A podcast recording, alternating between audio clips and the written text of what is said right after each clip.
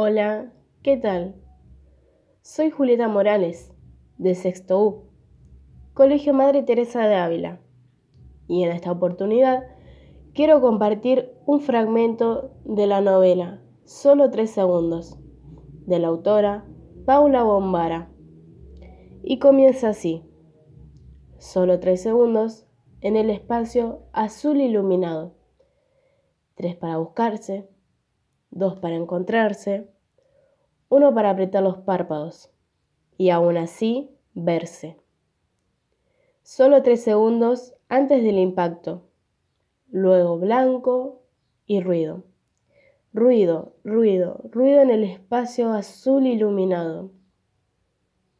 Primera parte, Nicolás. Afuera brilla el sol, sol de febrero.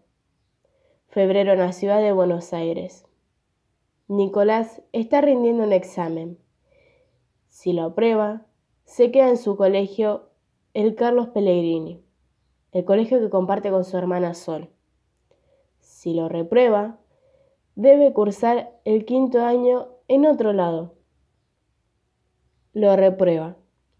A la salida del aula, sentado en el suelo, frente a la puerta, su amigo Rodrigo lo espera ansioso.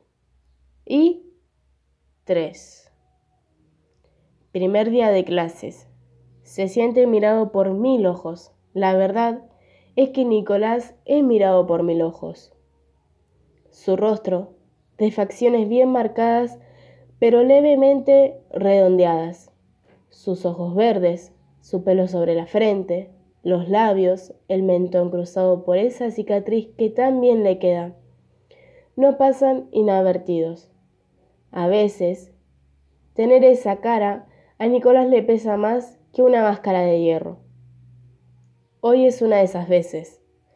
De pronto, una mirada inquisidora surgiendo debajo de un gorro que dice BMX. Es un chico alto, más alto que él, de cuerpo delgado y flexible, de rostro sereno y alegre. ¿Es Leopoldo? Es Leopoldo. No puede ser otro. A los 30 segundos de observarlo, no tiene dudas de que es él. 30 segundos mirándose en silencio son una eternidad llena de palabras. Una sonrisa marca el tiempo.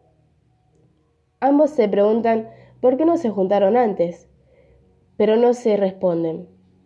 Pasados unos segundos, Leopoldo le golpea el hombro y lo invita a conocer a los demás.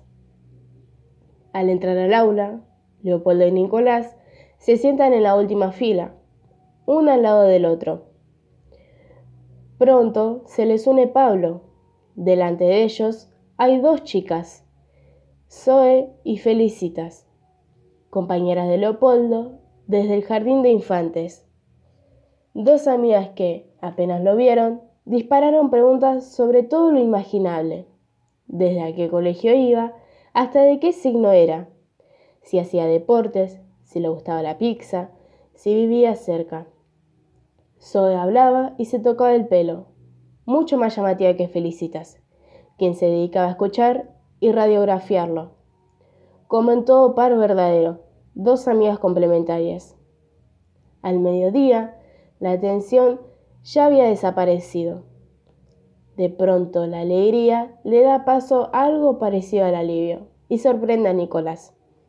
Avanza por la vereda de enfrente, buscando los rostros de Rodrigo, Matías, María, Carla, Claudio, Agustina, Franco, Aldana.